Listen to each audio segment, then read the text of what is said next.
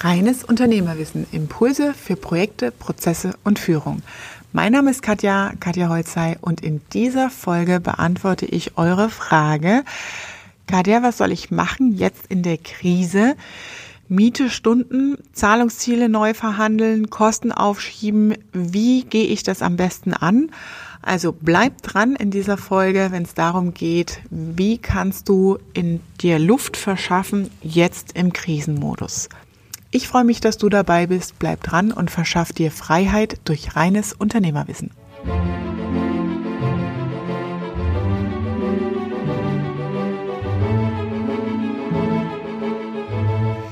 Ja, zur Frage, wie gehe ich jetzt vor in Thema Liquidität beziehungsweise überhaupt Kosten, Zahlungsziele neu verhandeln? Was ist da ein Vorgehensmodell? Wie gehe ich das Ganze an? Zuerst einmal musst du dir natürlich Übersicht verschaffen. Das heißt, wo gehen deine Kosten hin? Und da fängt es oft schon an bei vielen Unternehmen, die da einfach für sich gar keine Struktur angelegt haben.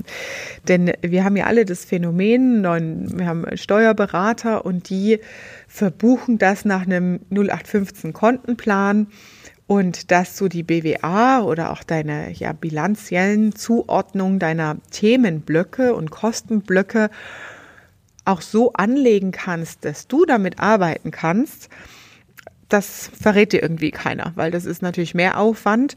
Beispielsweise, wenn du externe Dienstleister hast, die eigentlich ja Personalkosten sind, weil du sie nicht fest einstellen willst oder die Kompetenzen nicht bekommst, dann ist es aus deiner Brille als Unternehmer der komplette Kostenblock Personalkosten. Und in der äh, Aufdröselung, in der Bilanz und BWA ist es dann aufgedröselt als Personalkosten. Das sind deine Festangestellten, die Kosten, die du wirklich hast, aber die Dienstleisterkosten sind anders als externe Kosten äh, verbucht. Und damit verschwimmt die Wahrnehmung und du hast da, geht's schon los mit dem Thema Transparenz. Wenn du dann natürlich auch dein Produktportfolio, also deine Services, deine Dienstleistung nicht eins zu eins zuordnen kann. Ich erinnere mich an den einen oder anderen Workshop, wo ich darauf aufsetze, den Geldstromprozess zu definieren im Unternehmen, dann frage ich natürlich immer, ja, welche eure Produkte bringt denn am meisten Umsatz? Wo habt ihr die höchsten Frequenzen? Und dann ist das ein Bauchgefühl, weil sie es gar nicht auswerten können. Ja, also da schau, ist Hausaufgabe natürlich, das ist ein To-Do. Ähm, das kannst du auch später noch machen. Das hilft dir jetzt nicht in der Krise, aber mittelfristig, um wirklich als Unternehmer zu führen, auch am Unternehmen, diese Kennzahlen, die brauchst du natürlich und die Strukturen musst du dir aufbauen. Heißt, jetzt in der Krisensituation verschaff dir einen Überblick über deine festen Fixkosten, die weiß man meistens verschafft dir einen Überblick über die variablen Kosten und die, die im Zusammenhang mit deiner Leistung sind. Heißt, wenn du zum Beispiel im Textilbereich bist, du musst Stoffe einkaufen, um ein Kleidungsstück oder etwas, was du aus Stoff herstellst, verkaufen zu können. Das heißt, die hängen immer mit der Dienstleistung zusammen und du brauchst auch die Schneiderin, die das am Ende vielleicht macht, ja, je nachdem, wie deine Logistikkette ist und wo du produzieren lässt. Das heißt, immer auch Kosten, die komplett in Zusammenhang mit dem Verkauf und mit dem Umsatz hängen. Schau dir deine Lager an, also wie viel hast du auf Bestand.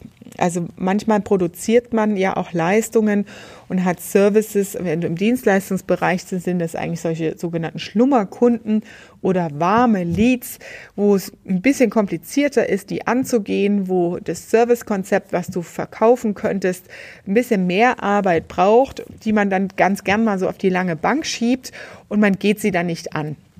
Oder es dauert einfach länger. Also mach mal einen Status Quo-Blick, weil daraus kannst du ja wieder Cash rausholen. Heißt, deine Lager leer zu räumen, diese vielleicht auch zu verkaufen, jetzt im neuen Markt, in der Marktsituation zu überlegen, welche Abnehmer oder um die Ecke denken, Kooperationsthemen gibt es, um da noch auch Liquidität rauszuholen. Und das heißt, das ist der, also erster Schritt verschafft den Überblick und der zweite Schritt ist dann reinzugucken in die Verträge. Das heißt, welche Verträge hast du wie geschlossen? Wie sind deine Kündigungsfristen? Das heißt, im Idealfall hast du in einer Linie, ich denke jetzt mal in Tabellen, ja, in einer Linie hast du deinen Liquiditätsplan bedeutet, wie viel Umsatz kommt rein oder auch nicht, wie viel Rücklagen hast du oder auch nicht. Ähm, das ist dann das, was in der Spalte steht, dann steht dann halt null drin. Ähm, und wie viel Kosten gehen raus. Und dann schaust du, welche von diesen Kostenblöcken anhand von Kündigungsfristen sind zu welchem Zeitpunkt relevant. Das heißt, du kannst auch eine Kündigung aussprechen, ohne sie wirklich zu beabsichtigen, aber dass du formal und formal juristisch raus bist aus dieser Haftungspflicht, ja, und aus dieser, aus dem Vertrag. Das heißt, prüfe deine Verträge, mit äh, welchen Kündigungsfristen kannst du arbeiten, um dann zum Beispiel auch Lieferanten, Dienstleister etc., da gibt's meistens so ein bis drei Monatsfristen, ähm, wirklich rauszunehmen aus deinem Kostenblock. Heißt nicht, dass du das Vertragsverhältnis für immer und ewig kündigst. Ja, das ist dann die, die Gesprächstechnik, wie du das ähm, dann entsprechend auch verkaufst, dass der Lieferant dir treu bleibt.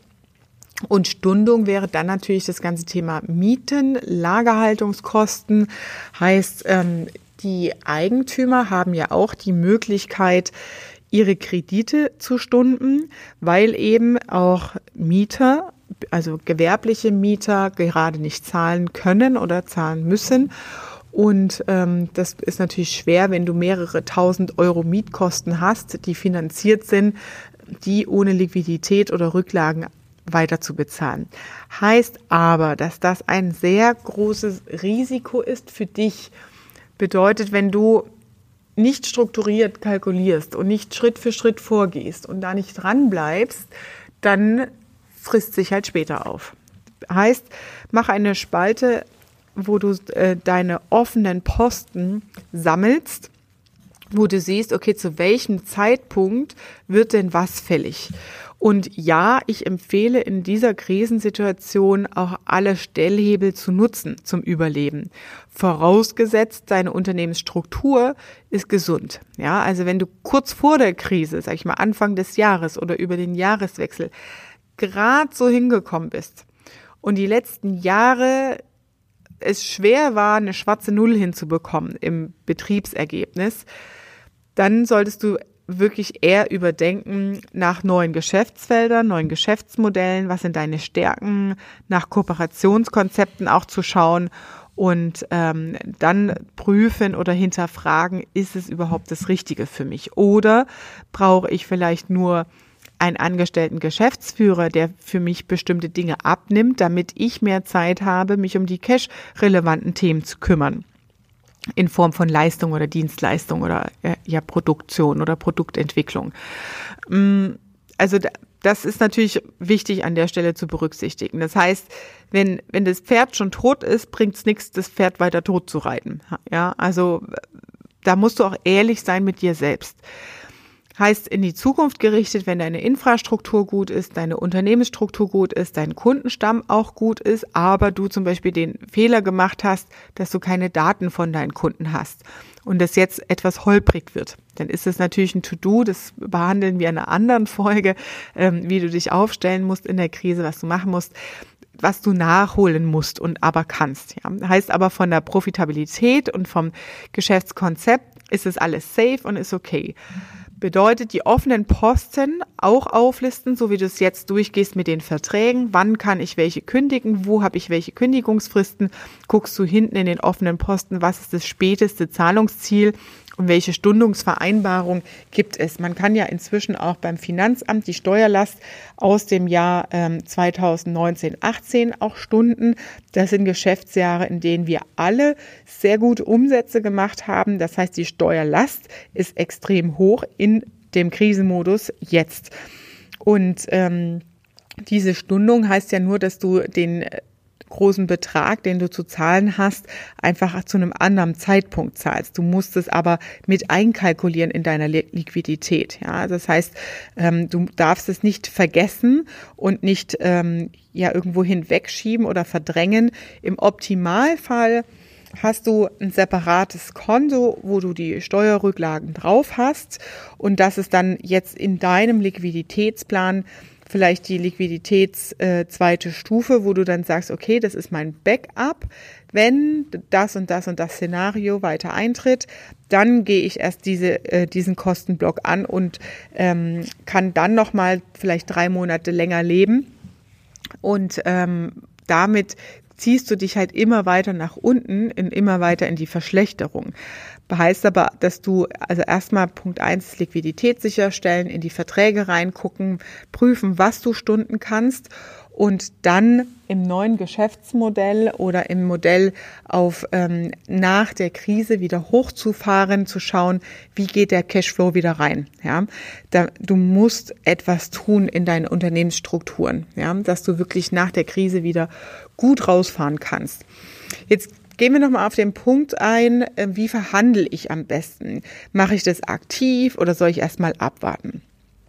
Ja, also da habe ich eine ganz klare Meinung als Unternehmer bist du in der Pflicht und du hast Verantwortung. Du trägst Verantwortung nicht nur für deine Familie, du trägst Verantwortung für deine Mitarbeiter und deren Familie, deren Gehälter dranhängen. Du trägst Verantwortung für deine Lieferanten, deine Dienstleister, deine Beteiligten, dein Netzwerk, die auch aus dem Geschäftsmodell, an dem Geschäftsmodell mit dranhängen.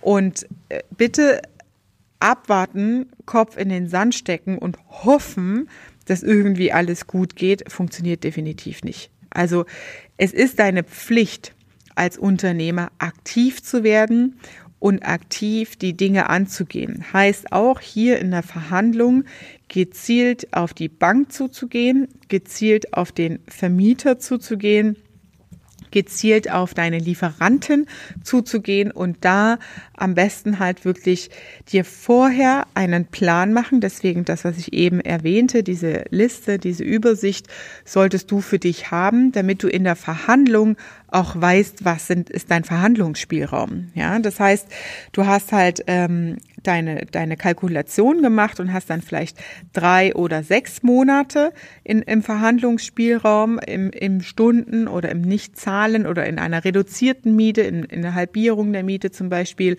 und sagst, okay, ähm, du willst natürlich, setzt immer beim Maximum an und du hast aber für dich innerlich kalkuliert, was ist deine Mindestgrenze? Wo willst du rauskommen? Das heißt, du musst dich auf dein Gespräch natürlich vorbereiten. Das, was auch wichtig ist für solche Gespräche, ist, dass du dich auf den Stuhl deines Gegenübers setzt, also zum Beispiel deines Vermieters. Das heißt, alles, was du positiv hast, wovon dein Vermieter eigentlich profitiert, solltest du auch auflisten, bevor du in dieses Gespräch reingehst. Bedeutet, auflisten im Sinne, wir sind seit drei Jahren Mieter, haben immer die Miete pünktlich bezahlt, ähm, in Summe so und so viel Einnahmen mit uns gemacht. Die Nebenkostenabrechnung haben wir uns beteiligt. Ähm, wir haben auf die Sachen hingewiesen. Wir haben an den und den Stellen zum Beispiel eigene Reparaturen auch vorgenommen auf eigene Kosten. Wir haben Empfehlungen ausgesprochen für andere Mietobjekte. Und ähm, also wie wertvoll bist du im Netz des Investors bzw. Vermieters an der Stelle. Meistens sind es ja Investoren auch und Immobilieninhaber. Und ähm, für deine Argumentation, ja, das heißt, du baust an der Stelle in der Argumentation auch die andere Perspektive auf und sagst, ja, pff, du kannst ja natürlich einen anderen suchen, aber da holst du dir die und die und die und die Risiken ein. Ja, du kennst den nicht und äh, wir können dir hier schwarz auf weiß, am besten nimmst du auch mal so eine Auswertung mit, ne, aus deiner BWA über Mietkosten, Raumkosten, Raumnebenkosten und sagst hier schwarz auf weiß und da geht's mehr um das symbolisch auf den Tisch legen, schwarz auf weiß, als vielmehr in so eine Tabelle dann reinzuschauen. Ja, aber es ist von der Wirkung in der Verhandlung, wenn du das ausgedruckt mitnimmst und im Gespräch sagst, hier, da schwarz auf weiß unsere Finanzauswertung zum Thema Mietenraumkosten. Kannst du reinschauen, kannst du prüfen. Wir haben die letzten fünf Jahre so und so und so zusammengelebt, äh, zusammengearbeitet und auch pünktlich immer bezahlt. Heißt, wenn du dich dagegen entscheidest, gehst du hier in volles Risiko. Hier ist es schwarz auf weiß ne, du kannst dich auf mich verlassen und ich bitte dich einfach in der jetzigen Situation mir auch entgegenzukommen. Das ist auch ein gutes Geschäftsverhältnis zwischen uns, ähm, auch auf die Werte vielleicht mal äh, einzugehen und zu sprechen. Dir und mir ist es ja wichtig, auf Augenhöhe Lösungen zu finden. Ich verstehe auch deine Situation, also auch auf den anderen einzugehen, wirklich die Perspektivwechsel da immer wieder zu haben und ähm, rein auch Verständnis für den anderen zu zeigen. Es geht nicht darum, dem anderen Recht zu geben, sondern in der Gesprächsführung darum, dem anderen auch ein gutes Gefühl zu geben. Ja, heißt, für so ein Verhandlungsgespräch bereite dich vor, berechne deine finanzielle Situation, berechne dein Best Case und Worst Case, also bestes und schlechtestes Szenario in Form von Zeit und in Form von Zahlen Euros. Geh dann in die Verhandlung rein und bereite außerdem vor, aus Sicht des Vermieters oder auch des Bankers, wie lange besteht eure Vertragsbeziehung? Wie gut ist diese Vertragsbeziehung? Welche ja, Kriterien kannst du anbringen? Plus nochmal aufs Wertesystem zu gehen, sagen, unsere Zusammenarbeit ist geprägt durch Offenheit, regelmäßige Rücksprachen. Wir haben in den und den und den Fällen immer Lösungen gefunden und darauf setze ich an, dass wir jetzt in dieser Situation auch wieder eine Lösung finden werden. Ja? Und das sind so ein paar Elemente, die du in die Gesprächsführung mit einnehmen kannst in der Verhandlung. Also geh nicht unvorbereitet rein, geh nicht blauäugig rein. Ähm, es bringt dir ja auch nichts, was zu verhandeln, was du in einem halben Jahr bereust. Ja, weil du dann auch nicht auf einen Schlag, wenn du Mietkosten von 3.000, 4.000 Euro hast und das mal für ein halbes Jahr komplett stundest, dann musst du natürlich schon in den Umsätzen dann zum Jahresende in einem halben Jahr auch schauen, äh, okay, wie kriege ich das hin? Zahle ich die dann auch, also das, was sich aufgestaut hat bis dahin, in Raten zurück? Musst du die in einmal zurückzahlen? Wie ist dann die Vereinbarung? Und das sind Punkte, darüber solltest du dir im Vorfeld Gedanken machen, weil die relevant werden in der Verhandlung letztendlich.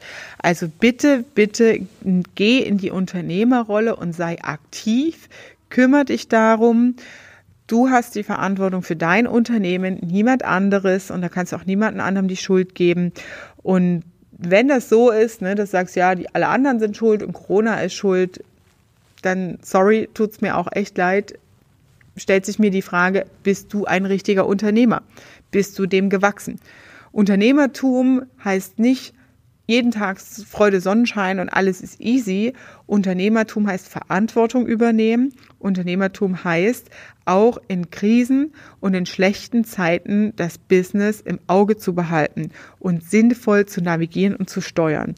Und jetzt zeigt sich auch in der Phase wirklich, wer ist wirklich ein echter, waschechter Unternehmer, wer kann das aushalten, wer kann das steuern, wer kann es für sich auch emotional steuern wie äh, ist dein Sozialgefüge? Wie kannst du das alles abpuffern? Die Sorgen und die Ängste, die dich umtreiben, die Gedanken, die dich umtreiben. Das ist wirklich jetzt gefragt in der Krise, sich als Unternehmer auch zu verhalten und zu handeln. Deswegen in dieser Folge diese Antwort auf die Frage Mieten, soll ich das Stunden, andere Kosten aufschieben, wie gehe ich am besten damit um und wie kann ich damit vorgehen. Ich freue mich, dass du dabei warst. Ich freue mich über deine 5-Sterne-Bewertung, wenn dir die Folge gefallen hat und sage liebe Grüße. Das war deine Dosis reines Unternehmerwissen, deine Katja.